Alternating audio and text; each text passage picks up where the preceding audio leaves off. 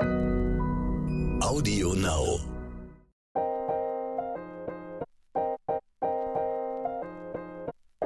Neon Unnützes Wissen. Der Podcast, den man nie mehr vergisst.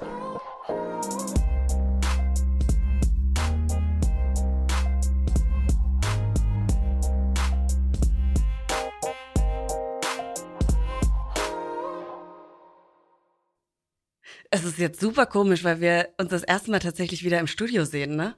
Crazy. Und vor lauter Freude machst du erstmal dein Handy kaputt. Das habt ihr nicht gesehen, aber Ivy hat gerade ihr Handy einfach so auf den Boden geschmissen. Ja, vor allem zwei Handys auf einmal. Nicht nur eins.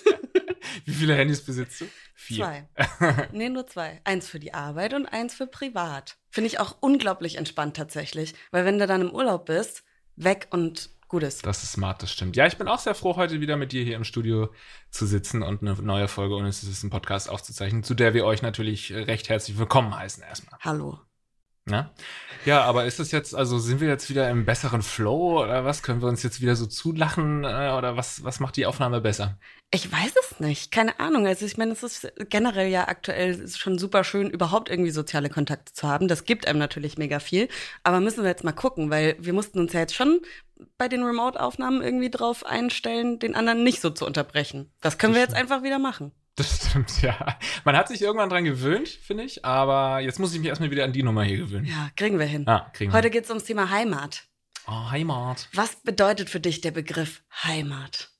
Scharfe, scharfe Häusle baue, äh, das schönste Land in Deutschland ist Gaun, das ist das Partnerland. Okay. Ja, also bei mir ist natürlich, ich komme ja aus Süddeutschland, das haben äh, hier langjährige Hörer und Hörerinnen ja schon mitbekommen, dass wir eigentlich beide aus Süddeutschland kommen. Und ich komme ja aus der Nähe von Sinsheim. Meine Heimatstadt heißt Eppingen. Und für mich bedeutet Heimat so ein bisschen mein altes Leben. Und das meine ich gar nicht so böse, sondern ich habe früher natürlich in der Heimat die Heimat selbst nie hinterfragt und man macht sich ja, glaube ich, auch wenig Gedanken über die Heimat, wenn man in der Heimat lebt. Aber wenn du die Heimat verlässt, machst du dir zum ersten Mal wirklich Gedanken über deine Heimat. Und es war am Anfang für mich ganz wichtig, diese Heimat zu verlassen. Einfach so ein Prozess des Erwachsenwerdens war für mich wahnsinnig wichtig, die Heimat zu verlassen. Für andere nicht, für mich ja. Und dann habe ich auch erstmal die Heimat total abgelehnt. Und alles, was damit zu tun hatte, habe ich abgelehnt. Und dann hat man so eine Berliner Arroganz bekommen und so, ein ja, Berlin Ach, ist eine Stimmt, du bist ja nach Berlin. Ja, beziehungsweise vorher ja noch irgendwie Heidelberg und so. Da habe ich gesagt, ja, Heidelberg ist wenigstens eine große Stadt. Ist jetzt auch nicht so eine Riesenstadt. und, äh, und dann Frankfurt war noch größer. Ja, guck mal, jetzt bin ich in der richtigen Stadt. Und diese Arroganz hat man dann aber auch wieder irgendwann abgelehnt, äh, abgelegt und dann wieder die Heimat neu lieben gelernt. Es ist zwar immer noch so, deswegen sage ich alles Leben, dass ich dahin nicht zurück will in die Heimat, aber es ist nicht, äh, ich lehne die nicht mehr ab und habe da ein negatives Bild von, sondern ich finde die total schön und mag es total gerne, da wieder hinzugehen. Ja. Ich glaube, mir geht es da so äh, relativ ähnlich. Also ich denke, wenn ich an, an die Heimat denke, natürlich an Familie auch. Also das ist ja ordentlich verknüpft. Aber so da wieder hinzuziehen, kann ich mir never ever vorstellen. Das ist einfach ein bisschen zu klein. Man weiß es ja nicht, wenn wir 60 werden, ob man dann nochmal eine ganz andere Einstellung hat. Aber ich kann es mir auch momentan überhaupt nicht vorstellen. Wir haben ja auch beide Partner. Was, wenn, wenn unsere Partner irgendwann sagen, ich möchte wieder in meine Heimat? Das, das wäre für mich noch schlimmer, glaube ich. Das stimmt. Das wäre noch krasser, ja. Aber das kommt bei uns, äh, also wir sind beide gleich gepolt. Und beide auch so diese gleiche Einstellung zur, ja. zur Heimat. Ich weiß nicht, also manchmal vermisse ich natürlich, wenn wir jetzt wirklich konkret auf unsere Heimatorte eingehen, ich vermisse das schöne Wetter in Süddeutschland. Ist ähm, zwar auch nicht immer so natürlich, aber es ist schon ein krasser Unterschied. Wenn du nach Hamburg ziehst, weißt du schon, dass du in Hamburg bist. Oder in ja, Norddeutschland, sage ich jetzt mal generell. Das merkst du schon. Klar gibt's ja auch Sonntage, aber dann wart ihr noch nicht ein Jahr ja. lang in Süddeutschland. Leute, da ist wirklich, äh, da ist wirklich Sommer, das ganze Jahr über. Scheint die Sonne. Ja, das stimmt. Aber dafür, finde ich, wird hier gutes Wetter immer noch viel mehr gefeiert. ja, weil es halt einfach nur zwei Wochen im Jahr sind. So. Ja, das stimmt. Da gehen alle raus ja. und gehen spazieren in Süddeutschland. Ja. Ist meist ja auch im Sommer zu heiß, dass du überhaupt gar nicht ja. rausgehen kannst. Das ist in Hamburg natürlich nicht so. Ja. Bei mir ist ja nochmal so, die Heimatfrage ist für mich total schwierig, weil weil es ja so oft mit Familie verknüpft ist. Und die Hälfte meiner Familie wohnt ja in New York, aber da habe ich mhm. irgendwie, ich habe ja eine amerikanische Staatsbürgerschaft und so, aber zu Hause ist eh noch mal was anderes als Heimat, aber so ein Heimatsgefühl habe ich dafür nie so richtig gehabt. Es fühlt sich immer wie mhm. schon auch ein bisschen nach Hause kommen an, wenn ich meine Oma besuche. Also es ist ja eine vertraute Wohnung, vertraute Umgebung, Familie ist da, aber trotzdem einfach nicht das Gleiche. Mhm. Also was ich zum Beispiel auch nie hatte, war so eine, so eine Heimatpatriotismus. Mhm. Es geht dir dann wahrscheinlich genauso. Also da, wo ich aufgewachsen bin, da war es den Leuten total wichtig zu sagen, entweder ich bin Schwabe oder ich bin Badner. Ja, Und das Franken. war so fucking Franken wichtig. sind keine Bayern. Ja, so, ne? Das war ja bei mir auch so. Also die haben wirklich dann auch gekämpft dafür. Natürlich auch so ein bisschen semi aus Spaß, aber da war schon auch ein bisschen Ernst dabei. Und die sind schon wirklich richtig stolz darauf, dann Badner zu sein. Ja, ja, ja, und das das, ist Badner Lied ähnlich. zu singen, das ich vorhin übrigens kurz Ja. angestimmt hat, wer es nicht ähm, erkannt hat. Und Wann hast du das denn angestimmt? ganz am Anfang. Du hast doch, seit die Aufnahme läuft, hast du noch gar nicht gesungen. Laut und deutlich. Hä? Oh. ich hab's gerappt, muss man dazu sagen. Und das war bei mir nie so, weil auch mein Vater schon immer aus Norddeutschland kam und meine Mutter auch nicht aus der Region, sondern aus der Kurpfalz. Und die sind dann beide quasi ins ähm, Badnerland gezogen. Und deswegen hatten wir schon allein nie dieses Zugehörigkeitsgefühl zu genau diesem Ort, wo wir aufgewachsen sind. Und ich war ja sowieso immer der Sonderling, der eben Hochdeutsch gesprochen hatte, als einziger in der ganzen Schule. Und deswegen habe ich auch nie so eine krasse Verbundenheit entwickeln können, dass ich sagen kann, ich bin richtig stolz auf meine Heimat. Ja, vielleicht ein bisschen ähnlich. Also ich spreche ja auch nicht Fränkisch. Und werde da von meinem Opa meistens auch mega aufgezogen. Und meine Omi, wenn wir telefonieren, dann spricht sie auch, oder versucht es zumindest, eher Hochdeutsch zu sprechen. Und dann höre ich meinen Opa immer nur im Hintergrund, du sollst Fränkisch reden, ich verstehe dich ja so. Aber apropos Fränkisch, besagte Omi hat ein Quiz für dich, Lars. ja, Hammer, ey. Und zwar hat sie, und man muss dazu sagen, die Omi kommt, also meine Familie kommt aus Schweinfurt, mein Opa kommt auch aus Schweinfurt oder Schweft, wie man in der Heimat sagt. Äh, aber die Schweft? Omi, Schweft, Schweft ist Schweinfurt. Schweft. Ja. Aber die Omi, die kommt so richtig aus dem Hinterland quasi Mhm. und mein Opa zieht sie auch immer wieder auf. Und sie hat wirklich Be Begriffe drauf, wo du denkst, was zur Hölle, das ist eine andere Sprache. Okay, ich kenne die meisten dieser Begriffe am Schluss meistens auch nicht. Ich habe jetzt natürlich die Antworten aber schon gehört. Und zwar musst du erraten, was diese Begriffe bedeuten. Und ihr da draußen natürlich auch. Hallo Lars. Ivy hat mir erzählt, dass ihr einen Mundart-Podcast macht.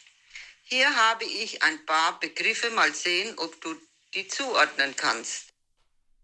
Okay, ich liebe sie jetzt schon, deine Oma. Sie, also das ist, das ist, so strengt sie sich an, wenn sie hochkommt. ja, ich merke das ist schon. Super Ja. süß. Hammer. Kolter. Ein Kolter? Kolter! Kolter. Kolter. Kartoffel. Also ich habe es noch nie gehört. Meine Schätzung wäre Kartoffel. Okay, wir hören mal weiter, was sie noch hat. Und danach kommt nämlich Mhm. noch eine Auflösung. Eselsglöss, Eselsklöss. Eselsklass? Eselsbrücke. Safe falsch. Kemot, Kemott. Kemott sind äh, Klamotten. Mäusöhrli, Mäusörli. Ja, Mäuseohren. Was könnten denn Mäuseohren sein? Mäuserli. Mäuseohren sind Kekse. Grumbenschnitz mit Amdewix, Grumbernschnitz mit Samdewix. Grumbanschnitz mit Samdewitz. Also Grumbanschnitz sind Pommes wahrscheinlich, weil Grumbeer, Grumbeere könnten äh, Kartoffeln sein und Grumbeschnitz könnten Kartoffelschnitze, also Pommes sein. Jetzt widersprichst du dir selbst, weil du hast bei Kolter gesagt, das sind ja, Kartoffeln. ja, ja, ja, ja. Da, das am Anfang war Quatsch. Und aber das stimmt ganz sicherlich. Und was mit mit was für einer Wichse? Mit Samdewix. Mit Samdewix. Da sage ich, das ist mit Apfelmus. Alles zusammengewichst, alles zusammengemixt. Kolder heißt Decke, Eselsglöss heißt Brombeere, Kemot heißt nirgends, Mäusöhrli heißt Feldsalat und Grumbenschnitz mit Samdewix, Fleischsuppe mit Kartoffeln. okay, also, Also das Einzige bei Grumbern, Grumbern, das weiß Ja. ich auch, sind, oder Grumbensalat, das ist der Kartoffelsalat. Ah, okay, ja. Guck mal, das war das Einzige, was Ja. ich erraten habe, weil das auch in, äh, in der Kurpfalz sagt man auch Grumbiere, glaube ich. Ja, aber äh, Kolder, das ist also die Kolder. Decke, die Bett, also nicht keine Bettdecke, hat sie mir auch noch gesagt, sondern eine Tagesdecke so eher. Ach so, ich dachte hier die Zimmerdecke. nee, ähm, eine Zudecke. Ein wie wie, man bei uns das? Ko- Kolder. Kolder. Gib schon mal der Kolder. Mm. Mm, mm, mm. Okay. Ja, ey, Hammer. Vielen, vielen Dank an Oma Ivy. Ich hoffe, sowas können wir nochmal machen. Du darfst auch übrigens Omi sagen. Jeder sagt zu Omi, Omi. Okay, Omi. Vielen Dank, Omi. Das fühlt sich sehr falsch an. Danke, Omi, äh, für dieses Quiz. Das können wir gerne nochmal machen. Bei unserem Mundart-Podcast, was ich auch sehr schön Ja. finde. Ah, herrlich. Ich bin richtig beseelt jetzt. Okay, wir, wir sind jetzt schon richtig im Heimatfeeling. Ja, machen wir mal die Fakten. Ja. Schnelle Fakten. New York, also auch äh, Teil irgendwie fast meiner Heimat, keine Ahnung. New York war im späten 19. Jahrhundert nach Wien und Berlin die Stadt mit den meisten deutschsprachigen Einwohnern. Merkt man ja heute wahrscheinlich auch noch, ne? Wenn du so die ein oder anderen Nachnamen in New York hörst, dann weißt du genau, wo der herkommt. Ja, also meine Cousine zum Beispiel, äh, väterlicherseits, die heißt Schwenk. Schrank? Schwenk. Schwenk. Ach, Schwenk. Schwenk. Schwenk. Ja. Schwenk. Äh, meine Oma, ihr Mädchenname ist Weisend. Weisend. Mhm, mhm. Also das hört man schon. Und ich meine, mein Name ist ja auch Hase. Und der kommt tatsächlich vom amerikanischen Teil der Familie. Ja, stimmt, ja. Ja, ja. also es sind auf jeden Fall, ähm, mein Opa hat auch, also der Opa Frank ähm, aus New York, der hat irgendwann mal so ein bisschen Ahnenforschung gemacht und wir haben tatsächlich auch ein Familienwappen. Und irgendwann sind unsere Vorfahren im 18. Jahrhundert wahrscheinlich, sage ich jetzt einfach so einen Raum, ich weiß es nicht mehr, ähm, von Rügen in die USA ausgewandert. Aha. Aber es sind auch Iren mit dabei, das machen die roten Haare. Es sind tatsächlich auch Kubaner von meiner Großmutterseite dabei. Bei ihr sieht man das schon eher. Sie ist eher so ein bisschen dunkle Haare, dunklerer Typ. Bei mir halt leider gar nicht. Krass, ja. Ja, das hätte ich auch gerne mal noch erlebt, dass jemand so eine Ahnenforschung bei uns macht. Leider sind meine Großeltern schon länger tot jetzt. Mein Opa war immer halt sehr, sehr braun gebrannt, sodass er wirklich im Urlaub dann auch schon auf Italienisch so angesprochen Mhm. wurde. Also da waren wahrscheinlich auch irgendwelche Römer mal mit am Start. Aber ansonsten ist leider nicht zu mir übergeschwappt. Ich bin einfach das weißeste Schwein. Kannst ja mal so einen geilen, so einen DNA-Test machen, Ja? damit auch die ganze Welt äh, weiß, wenn du ein Verbrechen begehst. Oh. Ach, ist das so? Ja. Ich weiß es nicht. Ich, ich denke mir das halt immer. Ich gebe bei, also das nicht, dass das auch irgendwie so an deine Versicherung rangeht, dann kommt raus, du hast irgendeine äh, schwere Erbkrankheit und dann musst du total viel Versicherung bezahlen. Das ist auch so das Schlimmste, was dann sein könnte. Ne? Ja. Ich dachte, du sagst, dann kriegt deine Versicherung mit, dass du ein Doppelmörder bist. Oh, muss ich mehr Versicherung zahlen jetzt, ey. Mörder zahlen mehr. Laut einer Umfrage reist jeder siebte deutsche Erwachsene mit Kuscheltier. Jesus. Machst du das, ja? Nein. Ist mir geil, wenn die jetzt beide, ja. Nee. Aber tatsächlich, Grüße, Else, du hast doch immer so ein Schweinchen dabei. Ich glaube, es war meine Freundin Else, die so ein Schweinchen dabei immer hat und das benutzt sie als Kopfkissen. Krass, ey. Leute, werdet erwachsen, zündet eure Kuscheltiere an und reist ohne Kuscheltier. Aber ich habe zu Hause auch noch ein Kuscheltier, muss ich dazu sagen. Der kleine Wolfsblut, ein Panther, ein schwarzer Panther. Und der heißt Wolfsblut. Der heißt Wolfsblut. Mhm. Ah, das war so eine, eine Serie, es war vor deiner Zeit Wolfsblut. Und, ähm, Ich, Den- Jungspund. ja. und den streichel ich jedes Mal, wenn ich ins, ähm, in meine Eltern, nee, wie heißt Kinder, in mein Kinderzimmer komme, streichel ich dieses Nein. Kuscheltier noch. Einmal so drüber. Was? Ja. Okay, es ist super weird. Ja. Ich hatte tatsächlich Mausi, glaube ich, hieß es. Das war so eine Maus, aber kein, ich, ich glaube, ich wollte, weil mein Bruder, der hatte so eine richtig krasse Beziehung zum Elefant. Der hieß auch der Elefant. Der Elefant ist auch immer Auto gefahren und was weiß ich was. Und dann wollte ich auch irgendwie so künstlich eine Beziehung zu einem Kuscheltier haben und habe das, glaube ich, auch ein bisschen gefaked, dass mir Mausi wichtig war, weil am Schluss ist mir Mausi völlig egal gewesen.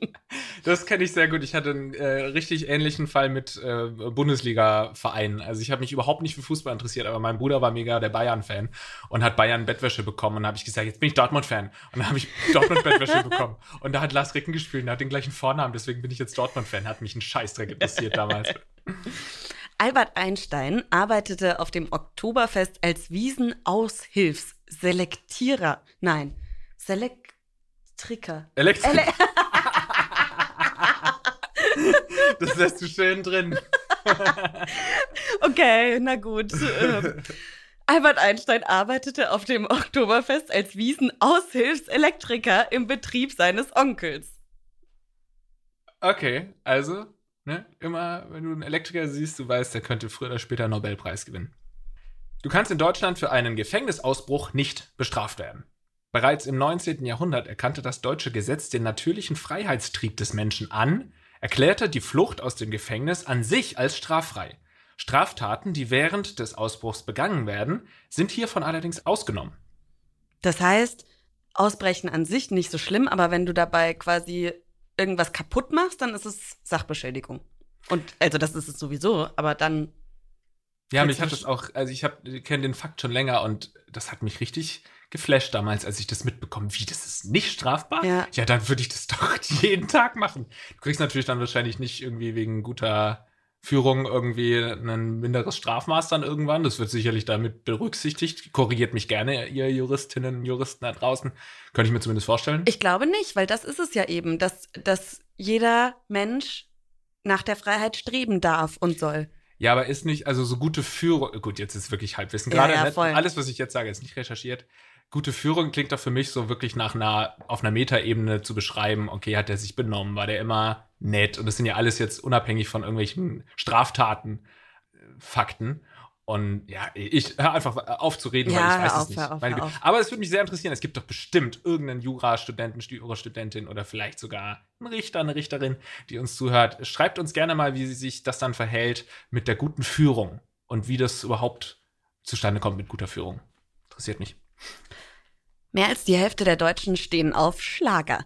Im Auftrag der deutschen Presseagentur fand das Meinungsforschungsinstitut YouGov 2014 heraus, dass 55 Prozent der Deutschen gerne Schlager hören. Bei Frauen liegt der Anteil mit 59 Prozent sogar noch höher und vor allem die über 55-Jährigen, kein Wunder, äh, 77 Prozent sind große Schlagerfans.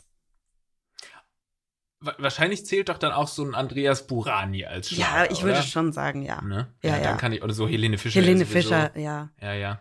Ich, frag, ich, wollte, ich wollte eigentlich sagen, ob das irgendwann ausstirbt, weil ich so an klassische Heimatschlager gedacht habe.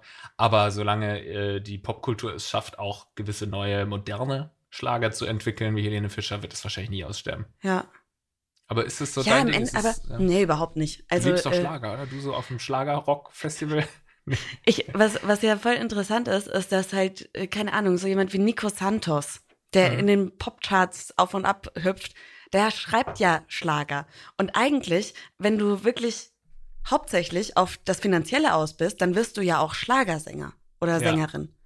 Das Weil stimmt. das ist relativ einfach. Stelle ich mir jetzt zumindest, zumindest vor. Ich kann nicht mal einen Takt halten, aber äh, ich stelle mir das sehr einfach vor, einen Schlager zu schreiben. Und dann machst du es halt, obwohl du vielleicht keinen Bock drauf hast. Hier, kleiner Insider auch noch aus meiner Radiozeit. Vincent Weiss hat mir auch mal gesagt, und der macht ja auch so Pop-Pop-Musik, dass er eigentlich die Musik gar nicht so mag, die er da macht. Und der hört tatsächlich Death Metal. ja, dann kann ich dir sagen, ich mag seine Musik auch nicht. Da können wir ja zusammen auf Ja, ist, Death für mich ist das schon der Rand des Schlagers. Ja, so. es ist schon, ja. Aber Schlager ist ja auch nichts anderes als damals halt Pop. Und jetzt hat sich der Pop halt weiterentwickelt. Man bräuchte eigentlich theoretisch einen neuen Namen für Pop. Oder? Ja, also ich ja, bin kein Musikexperte. Ja, Äh, Mal so, wieder ne? wissen Aber- wir nicht, was wir ja, reden. ja. Aber doch, wenn ich mit Musikproduzenten spreche, die sagen schon, Schlager ist echt einfach zu produzieren. Und ich kann mir das auch sehr gut vorstellen. Es ist wirklich teilweise eine Frechheit, was da produziert wird. Deswegen sind ja auch die Produzenten, ähm, ich glaube, ich muss nicht gendern, weil das meist Männer sind, äh, von so alten Schlagerleuten sind halt dann so mit 50er, die Ja, auf ihrem Keyboard genau. bisschen also es ist ein bisschen despektierlich jetzt natürlich, weil ich finde schon auch, dass es Respekt gebührt, wenn du es schaffst, einen richtigen erfolgreichen Schlager-Hit zu schreiben, weil ich glaube, viele stellen sich dann doch zu einfach vor. Natürlich ist die Melodie und alles relativ einfach produziert, aber den Text auch so zu schreiben, dass man sagt, es ist catchy und es ist äh, ja einprägsam. Es geht meistens um Liebe. Es geht meistens um Liebe, genau, aber dann doch noch mal irgendwie so einen Twist Mhm. zu finden, zu sagen, okay, der Chorus ist doch irgendwie was Neues und was Spannendes. Ja. Das finde ich schon respektabel, aber grundsätzlich jetzt rein instrumental, melodisch ist es jetzt nicht besonders anspruchsvoll. Da würde mir wahrscheinlich auch keiner widersprechen. Ja, aber du bist ja im Endeffekt auch Schlagerstar, ne? Genau, ja, zieht's euch gerne mal rein, wollte ich auch Drei, noch. drei, drei, bei Issos, ei, ei, ei. Ganz genau. Ziehst du euch rein auf YouTube, mein Schlagersong 333. Ähm, 753 habe ich auch gemacht. Ähm, Wie geht der? Rom schlüpft aus dem Ei. Das war Ja, aber, eine, aber das ist ja, das finde ich ja schon wieder lahm, weil bei 333 bei Issos Eieiei, das kannte ich aus der Schule noch nicht tatsächlich. Da war ich überrascht. Nee, Nee. Kannst du nicht? Nee, bei mir war nur 753 Rumschlüpf aus dem Ei. Aber ich habe auch im Lateinunterricht immer ganz schlecht aufgepasst. Also mich hat das auch gewundert, dass viele Leute diese Eselsbrücke 333 bei Issos Keilerei nicht kannten. Die Keilerei. Ich, ich sage immer bei Issos Eieiei, weil das Stimmt ja ja der. Text ist. ja, guck ich bringe Geschichte bei. Ja, also das waren auf jeden Fall meine Ansätze für Schlagermusik und man, da kann man auf jeden Fall sagen, es ist recht einfach. Ich bin auch Millionär geworden dadurch. Logisch. Das Wort Haribo setzt sich aus dem Namen und der Heimatstadt des Firmengründers zusammen. Hans Riegel Bonn. Auch, also ich meine, Haribo, das ist, ist eine richtig große Marke geworden und so, aber auch irgendwie super lahm. Auch Adidas und sowas, ne? Das sind Mhm. coole Firmennamen, aber auch, glaube ich, nur, weil es halt jetzt, weil es sie schon so lang gibt und dass keiner mehr so richtig auf dem Schirm hat, dass es so ein lahmer Name am Ende Mhm. ist. Ja, wenn du heute eine Firmengründung machst, ist es echt wack, wenn du es irgendwie mit den Anfangsbuchstaben deiner Namen oder sowas machst. Lappa. Ja, sowas. IFA Lapa oder ist schwierig. wir beide machen eine Firma auf, dann Laha? Laha, Lav, Lavi, Lavi, Lavi, oh. oh. Lavi, Lavi. Das Lavi. ist so ein Sextoy-Anbieter. Ja, auf Lavi. jeden Fall. Lavi machen wir. Die brasilianischen Nationalspieler wurden nach ihrem WM-Triumph 1970 in ihrem Heimatland lebenslang von der Steuerpflicht befreit. Verdienen ja eh noch nicht genug, ne? Das ist echt lächerlich. Aber das ist nun mal in diesen ähm, lateinamerikanischen Staaten ist Fußball ja wirklich eine Gottessportart. Äh, Sportart. Also sowas wie Diego Maradona. Also das sind ja wirklich Halbgötter. Ja, ich glaube auch, weil da das noch, das ist so ein bisschen das Prinzip vom amerikanischen Traum. Also vom Tellerwäscher zum Millionär. Hm. Das kann gut sein. Das ist bei uns, glaube ich, gar nicht so krass. Obwohl, wenn man so in der Grundschule rumfragt, dann wollen die meisten Jungs, zumindest war das bei mir so, auch Fußballspieler werden. Das stimmt. Nur in deutschen Schulhöfen sind die halt nicht Tellerwäscher, sondern dann Eh schon, ja. vom Sekretär, ja. Richtig. vom Staatssekretär. Damit der jugoslawische Kronprinz Alexander II. auch im Exil auf heimatlichem Boden zur Welt kommen konnte, erklärte Churchill 1945 die Suite des Londoner Luxushotel Claridge, in der der Prinz entbunden wurde, vorübergehend zu jugoslawischem Staatsgebiet, damit er Anspruch auf den Thron hat. Tja, das sind so Crazy. die Sorgen, die man hat, ne, wenn man Ja. Anspruch auf den Thron haben möchte. Ja, aber so eine ähnliche Geschichte. In, ich habe ja in Weimar gewohnt, zwei Jahre. Und das müsst ihr jetzt nachgucken, welcher Fürst das genau war. Aber jedenfalls war der Fürst, der da irgendwie regiert hat oder da gewohnt hat, der war mit einer Russin, eine Liebesheirat auch, also verheiratet. Und weil orthodoxe Russen nur auf orthodoxem Boden bestattet werden können, die beiden aber nebeneinander bestattet werden wollten, haben die fünf Tonnen russische Erde nach Weimar gekarrt und sie auf russischem Boden und ihn auf deutschem Boden begraben. Das Ach, ist krass. so eine süße Geschichte. Das ist süß. ist irgend so ein Friedrich halt, müsst ihr mal gucken.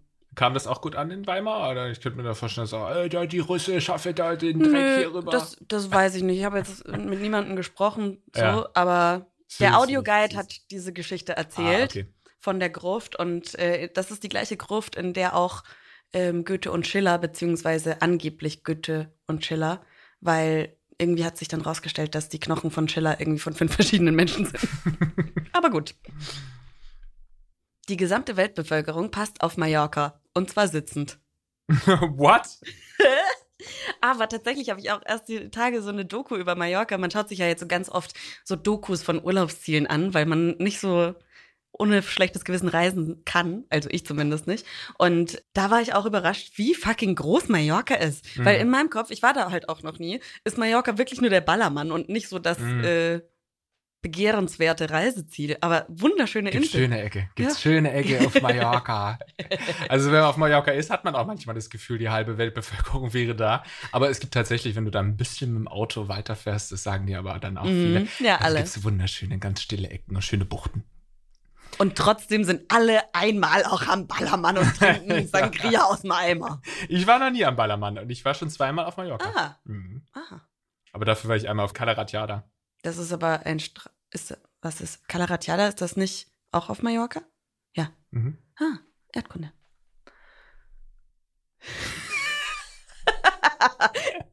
Erdkunde. Wo war ich? Okay. Große Schiffe, also Schiffe über 1000 Grosstons, eine Bruttoraumzahl, die in den Hamburger Hafen einlaufen, werden seit Jahrzehnten je nach Herkunft mit Nationalhymne und Flagge begrüßt. Ganz in der Nähe von Hamburg, in Wedel, befindet sich Willkommen hilft, das einzige Schiffbegrüßungswerk der Welt. Hier werden Schiffe, die in den Hamburger Hafen einlaufen, seit Jahrzehnten je nach Herkunft mit Nationalhymne und Flagge begrüßt. Bei kleineren Schiffen wird nur die Flagge gedippt. Warst du schon mal im Willkommenhöft? Nee, du? Ja, schon zweimal. Ich finde das ganz toll. Ich mag eh gerne Schiffe schauen. Mhm. Also umso größer, umso besser. Und das ist schon, schon süß. Und da gibt es natürlich Fischbrötchen und alles Mögliche. Das ist ganz nett. Kann man auch mal ganz easy eine Radtour hinmachen. Das sind so von, von Eimsbüttel Mhm. äh, so 30 Kilometer hin und zurück. Mm, ist mir zu weit. Ach, dann fährst du mit deinem Roller, Ja, Lars. Das war ich schön mit dem Taxi oder mit dem Fahrrad. genau. ja, will ich aber auch auf jeden Fall mal hin. Äh, ich war schon in Wele, da in der Ecke wohnt meine Tante, da war ich schon, ähm, aber jetzt nicht bei diesem Willkommenshöft.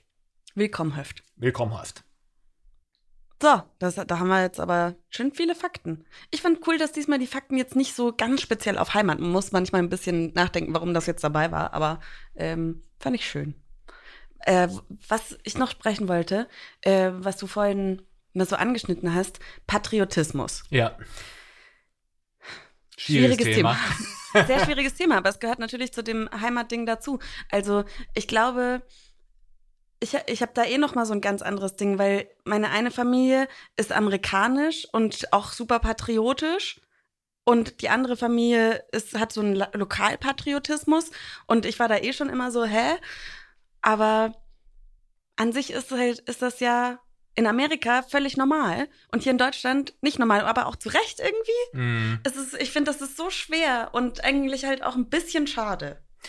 Ja, ich finde es auch super schwer. Also Ich habe jetzt gerade die ganze Zeit überlegt, wie ich darauf antworte. Ich bin da sehr ambivalent.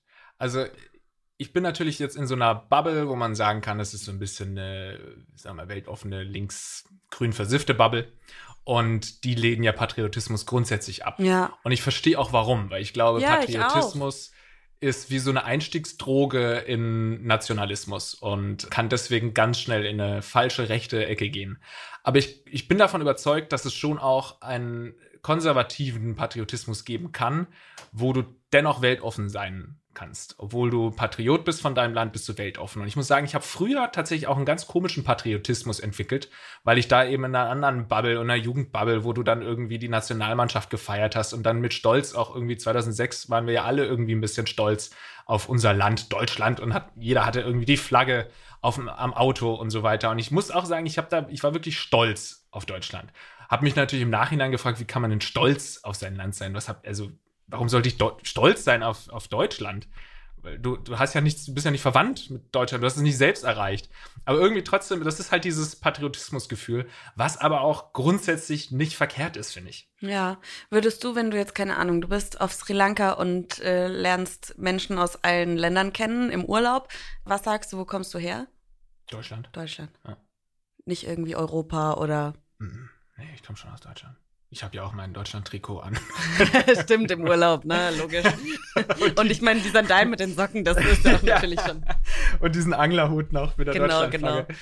Ja, also das würde ich auf jeden Fall äh, machen. Und ähm, ich hatte diesen Patriotismus durch die Nationalmannschaft, habe dann irgendwann schon auch gemerkt, dass viele in, eine, in die falsche Richtung gegangen sind. Deswegen meine ich ja, das ist so eine Einstiegsdroge gewesen, dass man dann wirklich auch gewalttätig anderen Nationen gegenüber wurde und halt wirklich sein Land verteidigt hat und nö, mein Land ist besser als deins. Ich war aber besonders stolz auf Deutschland, Gerade 2006, weil man ja in Anführungszeichen zu Gast bei Freunden war Mhm. und alle Nationalitäten so herzlich, nicht überall, aber herzlich begrüßt wurden grundsätzlich. Oder dass wir in der deutschen National- Nationalmannschaft auch Spieler haben, die nicht jetzt urdeutsch aussehen und urdeutsche Namen haben. Und das hat mich besonders stolz gemacht, so dass dieses Zusammengehörigkeitsgefühl, also eigentlich immer diese, dieses linken Gedanken, linke Gedankengut oder sagen wir lieber das weltoffene Gedankengut vereint mit Patriotismus, habe ich eigentlich immer ganz gut verbinden können. Und es hat mich gerade stolz gemacht, dass es in die Richtung geht. Aber jetzt fällt es mir nach und nach schwieriger, weil eben jetzt auch durch die AfD dann wieder so Patriotismus in eine ganz andere, also wirklich in die rechteste Ecke irgendwie gestellt wird. Und dann fällt es einem schwer zu sagen, man ist Patriot. Und ich fühle es auch nicht mehr so wie früher. Mhm. Das ist wahrscheinlich auch so ein Jugendding. Ja, ich finde das, das haben wir, hätten wir auch noch mal irgendwie in der Fußballfolge besprechen können. Ich finde das beim Fußball halt so absurd. Auf der einen Seite hast du unglaublich viele Nazi-Hooligans. Erst letzt wieder eine Doku gesehen über hier Babelsberg und Cottbus. Die zwei Vereine, der eine Ultra-Nazi-Verein und Babelsberg ein Verein, der einer der wenigen wirklich linken Fanvereine ist. Und das, ich fand das so traurig, weil auf der einen Seite spielen auch in Cottbus, zumindest, ich weiß nicht von wann die Doku war, auch POCs. Aber dann stehen die da im Publikum und machen Hitlergruß. Hm. Und es geht mir einfach nicht in den Kopf, wie in dieser einen Welt, wo auf der einen Seite so, hey, willkommen bei Freunden und wir ähm, haben ein buntes Team und was weiß ich was. Und auf der anderen Seite stehen da halt irgendwie einfach richtig krasse Nazis in der Fankurve.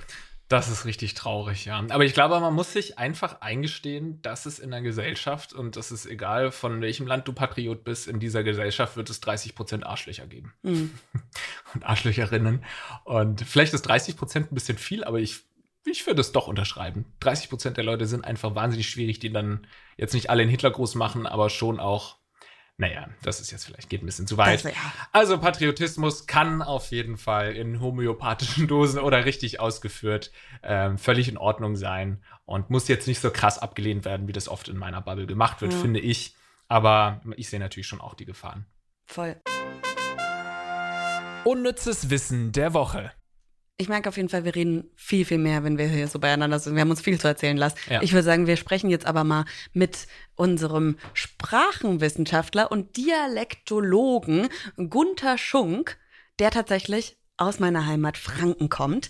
Er ist nicht nur Sprachenwissenschaftler und Dialektologe, sondern auch Dialektübersetzer, zum Beispiel von Asterix. Und ich habe gefragt, was eigentlich Dialekte sind und wie haben die sich entwickelt. Ja, was sind eigentlich Dialekte? Aus dem Germanischen heraus haben sich verschiedene germanische Stämme in dem heute deutschsprachigen Gebiet zu regionalen Gruppen entwickelt und das Germanische in ihrer Weise sprachlich weiterentwickelt durch das Althochdeutsche und die Sprachveränderung des Mittelhochdeutschen haben sich regionale Sprachformen herausgebildet, also räumlich gebundene Sprache, die in einer bestimmten Region, Kleinregion, in einem bestimmten Ort üblich wurden, in den sozialen Sprechergruppen. Und der Dialekt heute ist immer noch räumlich gebunden im Hessischen, im Bayerischen oder im Fränkischen. Und die alte Weisheit, der Dialekt ändert sich von Ort zu Ort, stimmt natürlich noch historisch, aber in der Realität heute nur noch bedingt. Aber gleichwohl gibt es natürlich eine Menge regionaler Merkmale, stärker oder schwächer ausgeprägt. Und auf der anderen Seite haben wir das Tagesschaudeutsch, also die sogenannte Standardsprache, die erst im Grunde 1880 durch den Urduden sozusagen angefangen wurde zu standardisieren. 1901, ähm, 1902 in der zweiten orthografischen Konferenz wurden dann amtliche Regelungen daraus. Mit anderen Worten, wir haben eigentlich noch gar nicht so lange eine einheitliche, genormte deutsche Sprache. Und die Zeit vorher im Mittelalter war geprägt von regionalen Schreibsprachen und regionalen dialektalen Zentren. Also noch gar nicht so lange da. Ist äh, natürlich super äh, kompliziert und wahrscheinlich hat er daher jetzt auch einmal das, was man so als Sprachwissenschaftler im Studium lernt, einmal kurz in eineinhalb Minuten zusammengefasst. Aber trotzdem habe ich das Gefühl, dass man Dialekte immer weniger hört. Ja, vielleicht liegt es auch so daran, dass wir halt in einer Großstadt sind und wenn du eben auf dem Land bist, dann werden Dialekte ja noch mehr gepflegt als in der Großstadt, wo du dann eher in Jobs bist, wo du Hochdeutsch sprechen musst. Ja, das kann schon sein. Aber ich glaube trotzdem auch, ja, diese, also man hört ja auch zum Beispiel Plattdeutsch stirbt mehr oder weniger aus. Ja. Ist jetzt äh, kein Dialekt jetzt in, im klassischen Sinne, aber ich kann mir schon vorstellen, auch so Mund, also so Gedichte und sowas in den jeweiligen Dialekten. Sowas wird ja auch weniger praktiziert. Musik macht weniger so Volkslieder, die man von früher irgendwie gelernt hat im Dialekt. Das wird auch weniger praktiziert. Also kann ich mir schon vorstellen. Also ich weiß auch bei mir in der Schule in Franken, da hat tatsächlich einmal eine Klassenkameradin ein Gedicht vorgetragen und eine Sechs bekommen, weil sie zu fränkisch geredet hat. Ja. ja also das ist voll fies eigentlich. Zu Recht, zu Recht. zu Recht. Jedenfalls habe ich auch ähm, Herrn Schunk gefragt. Was ich noch ganz kurz sagen ja. wollte, ich finde es so interessant, weil er meinte, dass Hochdeutsch ja erst seit 1880 ja. existiert. Ich will das Thema jetzt nicht aufmachen, aber beim Gendern spricht man ja ganz oft darüber, dass man die Sprache nicht verändern voll soll. Gut, ja, und jetzt sieht Einwand. man erstmal, wie, ja, seit 1880 gibt es erstmal Hochdeutsch. Also Sprache ist im dauerhaften Wandel. Sehr guter Einwand. Aber ich habe äh, Herrn Schunk jetzt auch nochmal gefragt, sterben die denn aus und warum hören wir sie immer weniger? Oder warum habe ich das Gefühl, dass ich sie immer weniger höre? Der Dialekt war ja eigentlich die ursprüngliche normale Sprachform der Menschen in ihren dörflichen Lebenswelten. Der Linguist und Dialektologe, sagt dazu, die Verbalisierung des primären Lebensbereichs. Andere Sprachformen gab es gar nicht, bis in, weit in das 19. Jahrhundert hinein. Im 20. Jahrhundert hat sich die Welt verändert. Nicht nur die Standardsprache kam, sondern es kamen auch viele neue Themen. Und so hat sich ähm, der Dialekt verändert. Viele Dinge, die heute noch als dialektal gelten, wie etwa der Melkschemel, äh, eine Sache, die man überhaupt gar nicht mehr braucht, weil es Melkmaschinen gibt, der ist verschwunden. Damit ist das Wort verschwunden. Es ist sozusagen in das Wörtermuseum gekommen. Gleichwohl sind dialektale, regionale Merkmale bis heute erhalten geblieben. Ähm, nein, der Dialekt stirbt nicht aus, auch wenn das seit über 100 Jahren befürchtet wird. Er hat nur seine Funktion geändert. Früher war er die normale Sprache, heute ist er die Sprache, die man nur verwendet, um auszudrücken, ich bin von hier, ich gehöre dazu. Also in den vielen verschiedenen Gesprächsformen, nämlich zum Beispiel mit dem Arzt, mit dem Kunden, spricht man nicht Dialekt, aber auf dem Fußballplatz oder in der Kneipe mit den Kumpels dann schon. So würde man auf dem Fußballplatz ja auch nicht sagen, Herr Schiedsrichter, Sie sind ein Mensch mit äh, mangelhafter intellektueller Disposition, sondern dann würde der Franke auf den Sportplatz rufen, Schiri, du Dollhorn. Das heißt, da hat man eine Domäne der dialektalen Verwendung und in anderen Lebensbereichen nicht mehr. Das heißt, die Funktion des Dialekts hat heute eine regionale identitätsstiftende Aufgabe und ist nicht mehr sozusagen das Ver Verkehrsmittel, das sprachliche für den allgemeinen Lebensalltag. Du Dollhorn. Du Dollhorn. Aber also ich merke tatsächlich, auch wenn ich nicht richtig Fränkisch sprechen kann, so, ich kann es einfach nicht richtig gut. Aber mein Freund zum Beispiel merkt, wenn ich mit meiner Oma telefoniere. Sofort. Ja. Und ich merke auch, ähm, ich hatte eine Zeit lang auch ein paar äh, fränkische Kollegen im Radio, dass man mit denen schon dann nochmal anders spricht. Also es kann nicht bestätigen, was er sagt. Auf jeden Fall, ich auch. Also wenn ich mit meinen Freunden aus der Heimat, die selbst schon keinen krassen Dialekt sprechen, also Leute im Süden würden sagen, die sprechen eigentlich sogar eher Hochdeutsch, aber du hörst es einfach in jedem zweiten Wort trotzdem, dass sie äh, Süddeutsch sprechen. Und ich, wenn ich mit denen zusammen bin, da rutscht mir dann auch ständig irgendwas Süddeutsches raus. Da werde ich, brauche ich erstmal zwei Tage wieder, um mich an Hochdeutsch zu gewöhnen. Und tatsächlich auch, was er äh, mit dem Schiri auch gesagt hat, äh, wenn ich wütend bin, dann kommt schon mal so nett oder mhm. nix oder so gell, ja, fei. Ja so fränkische Begriffe, ja. irgendwie kommen die dann schon doch mal raus. Oder wenn man alkoholisiert ist, dann vielleicht auch? Mm, nee. Da verstehe ich dich nämlich immer nicht, wenn du alkoholisiert bist. Ja, weil ich dann so Englisch spreche. Tatsächlich spreche ich dann oft Englisch. Also, wenn ich so richtig besoffen bin, sag ich, komm, sag ja? ich mal, spreche manchmal Englisch. How you say in German? Yes. Aber was er meinte mit Hochdeutsch dann beim Arzt. gesagt, ich habe es nicht verstanden, sorry. Ja, ist egal. äh, dass man so beim Arzt dann Hochdeutsch spricht, da muss man dazu sagen, es ist dann so ein Hochdeutsch, wo du genau weißt, dass sie versuchen, Hochdeutsch zu schwätzen, äh, sprechen. Ja, mach dich mal nicht darüber lustig, das hat die Omi ja vorhin auch gemacht. Ja, die hat es hervorragend gemacht. Ich mache mich nicht darüber lustig. Ich finde es am allersüßesten, wenn Leute, die krassen Dialekt sprechen, versuchen, Hochdeutsch zu sprechen.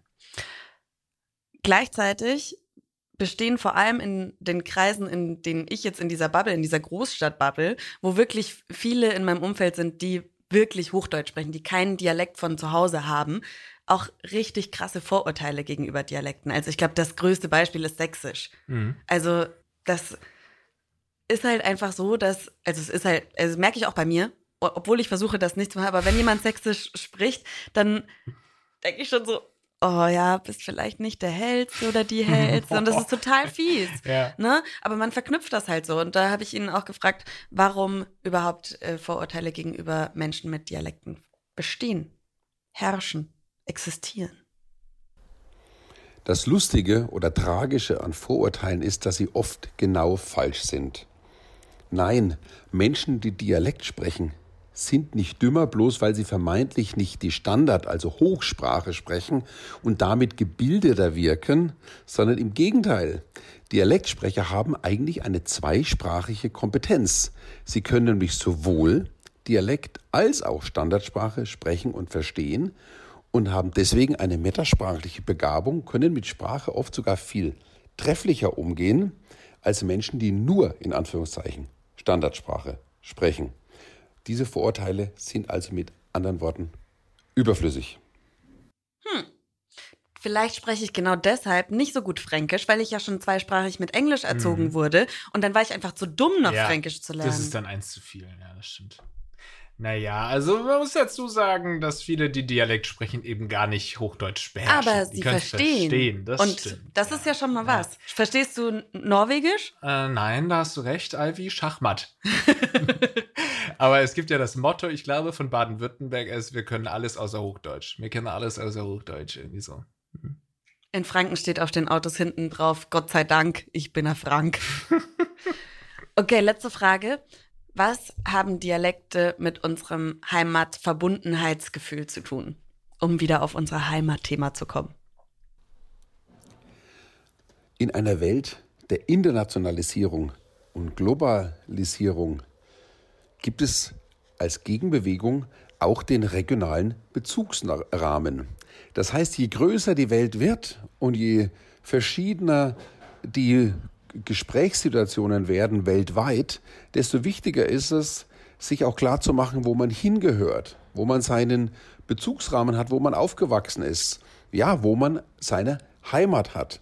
Das lässt sich am besten immer noch über die Sprache ausdrücken, weil man andere heimatidentitätsstiftende, identifizierende Elemente gar nicht immer dabei hat, den typischen Hausbau oder die Tracht. Deswegen ist, deswegen ist Sprache eigentlich das beste und einfachste Mittel zu sagen, ich bin von da, ich gehöre hierhin oder ich höre, dass du auch aus meiner Region bist. Der Dialekt hat also eine identitätsstiftende Funktion, eine, um die Zugehörigkeit zu einer Region auszudrücken, dass der Ortsdialekt, der spezielle, sich sozusagen immer mehr angleicht an regionale Formen, heißt nicht, dass der Dialekt verschwindet, sondern viel eher, dass sich eine Art Regiolekt herausbildet, weil doch auch in der Lebenswelt nicht mehr nur das Dorf, sondern eigentlich die ganze Region mein räumlicher Aktionsradius sind. Und dann ist man vielleicht ein stolzer Mainfranke, ein stolzer Hesse oder äh, welche Region auch immer. Da muss ich jetzt gleich so, ich fühle mich erwischt, weil immer, wenn ich irgendwie, und das ist sowohl auf der Arbeit oder auch, äh, wenn man so neue Leute kennenlernt, was jetzt gerade weniger ist, aber deswegen eher auf der Arbeit, fühle ich mich dann schon immer so, ah, das höre ich doch, du kommst aus Franken. Mhm. So, also es ist, es ist erstmal so ein positives Ding. Und so, aber auch. sag mal, wo kommst du eigentlich her? Ich höre es doch so. Ja, finde ich auch. Äh, Das fällt mir auch immer sofort auf. Ja. Also ich kann das sehr gut raushören, ob jemand äh, so 100 Kilometer Umkreis von meinem Dorf herkommt, äh, von meiner Stadt herkommt. Also ja, das finde ich dann auch immer schön. Ja, vor allem, weil, weil du in Franken hast du wirklich diese Worte, die meine Oma gesagt hat. Das ist wahrscheinlich nur in diesem Dorf oder nur wirklich in dem zehn Kilometer um das, um Rieneck. Es, es geht um Rieneck, Rieneck eine kleine Stadt, kein Dorf. Sorry, Omi. Ähm, die sehr ganz eng spezifisch. Da hat wirklich teilweise jedes Dorf andere ähm, Ausdrücke. Aber ich höre demnach auch, letzt hatte ich eine Podcastaufnahme mit Mimi Sewalski vom Avocado Store, die Chefin, und ich wusste, okay, die kommt irgendwo Bamberg, die Ecke. Ja, Ich wusste es sofort. Hat irgendwie. gestimmt? Hat gestimmt. sehr gut. Ja, sehr schön. Also mein Lieblingsdialekt ist immer noch Hochdeutsch, aber es liegt halt auch daran, dass ich aufgewachsen bin ohne ja, und wir Hochdeutsch. arbeiten halt auch mit dem Hochdeutschen. Also im Radio, in, ich habe ja in Weimar, wo man Thüringisch spricht, Mhm. Gelernt quasi. Und da hätte es einfach nicht funktioniert, wenn ich Fränkisch gesprochen hätte. Ja, das stimmt. Okay, wollen wir einfach mal schnell zum Quiz kommen, weil wir schon Ja. so lange reden. Wir Lars. reden sehr lange. Aber ich finde äh, Dialekte toll und hoffe, dass sie nie aussterben. Unnützes Quissen. Okay, ich bin sehr gespannt. Du hast wieder aufgeholt, Lars. Ja, Deswegen ähm, geht es jetzt um alles. Um Yes. alles. tu's. Na, Ivy und Lars, bereit für ein neues Quiz? Kommen wir direkt zur Frage. Was darf man in Helgoland nicht? A. Man darf bei Hochwasser ohne Schwimmweste und Gepäck nicht spazieren gehen. B. Man darf keinen Sand und keine Muscheln mitnehmen. Oder C. Man darf ein Fahrrad besitzen, aber es nicht fahren. Ich habe einen Favoriten, du auch? Du siehst nicht so aus.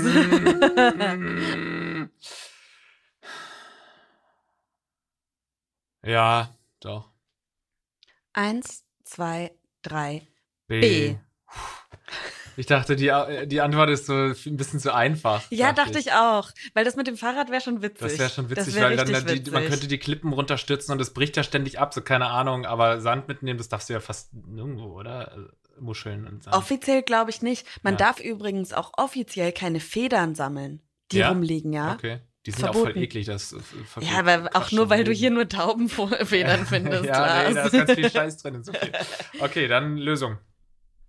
Und die richtige Antwort lautet Antwort C. Grundsätzlich darf man ein Rad auf der Insel zwar besitzen, aber es nicht benutzen. Paragraph 50 der Straßenverkehrsordnung bildet ein Sondergesetz für die Insel Helgoland und regelt, dass der Verkehr mit Kraftfahrzeugen und Fahrrädern verboten ist.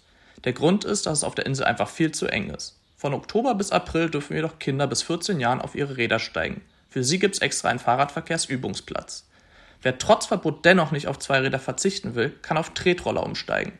Diese sind nämlich nicht verboten, da sie als Sportgerät gelten. Hä, ein Fahrrad gilt nicht als Sportgerät? Nee, das ist ein Fortbewegungsmittel. Ja, das ist eigentlich ein Auto. Ja. ja, schade. Man hat natürlich äh, überlegt, ob C vielleicht richtig ist, aber ist doch schön, wir haben beide keinen ja, Punkt. Sehr gut. Nächste Woche weiter. geht's weiter. Schön, dass ihr am Start wart beim Unnützes Wissen Podcast. Seid auch beim nächsten Mal wieder dabei und äh, hinterlasst eine positive Bewertung auf iTunes. Sagt's euren Freunden weiter. Bis zum nächsten Mal. Tschüss. Ciao.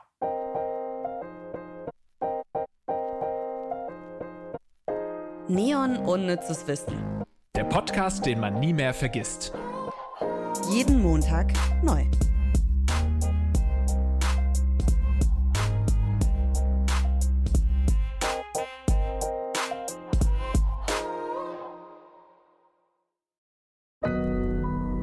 Audio Now.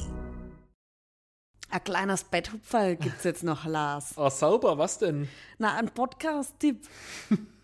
War das annähernd Schwäbisch? Podcast-Tipp. Kannst du es mir einmal bitte, sag das mal auf Schwäbisch, ah, bitte für mich. Bei mir ist es ja nicht Schwäbisch, bei mir das ist, ist es mir ja geil. immer eine Mischung. Gib's mir, Lars. Und wir haben noch ein Bot, äh, Betthupferl, äh, Betthupferl. Äh, und wir haben noch ein. Und als Betthupferl haben wir noch einen Pott? ich weiß es nicht. Nee, aber das mit dem, wir hätten noch einen, du kannst auch einen Tipp sagen. Probier jetzt mal, mach für mich. Und wir haben noch einen Pod, äh, und wir haben noch einen Betthupfall für euch als Podcast-Tipp für euch. Also spitz die Lauscher. ich lieb's so sehr. 20 Jahre No Angels. Und jetzt die große Reunion. Damals wie heute scheinen die No Angels einen Nerv unserer Zeit zu treffen. Und wir wollen in 20 herausfinden, warum das so ist. Dafür schaut jede Folge noch einmal genauer auf einen bestimmten Abschnitt ihrer Bandgeschichte. Wir sprechen mit den Bandmitgliedern über ihre Erinnerungen, treffen WegbegleiterInnen von damals und heute und prominente Fans, deren Leben für immer von ihnen beeinflusst wurden. 20 Jahre, gestern und heute, zwei Jahrzehnte, eine Geschichte. 20. Der No Angels Podcast. Jetzt auf Audio Now.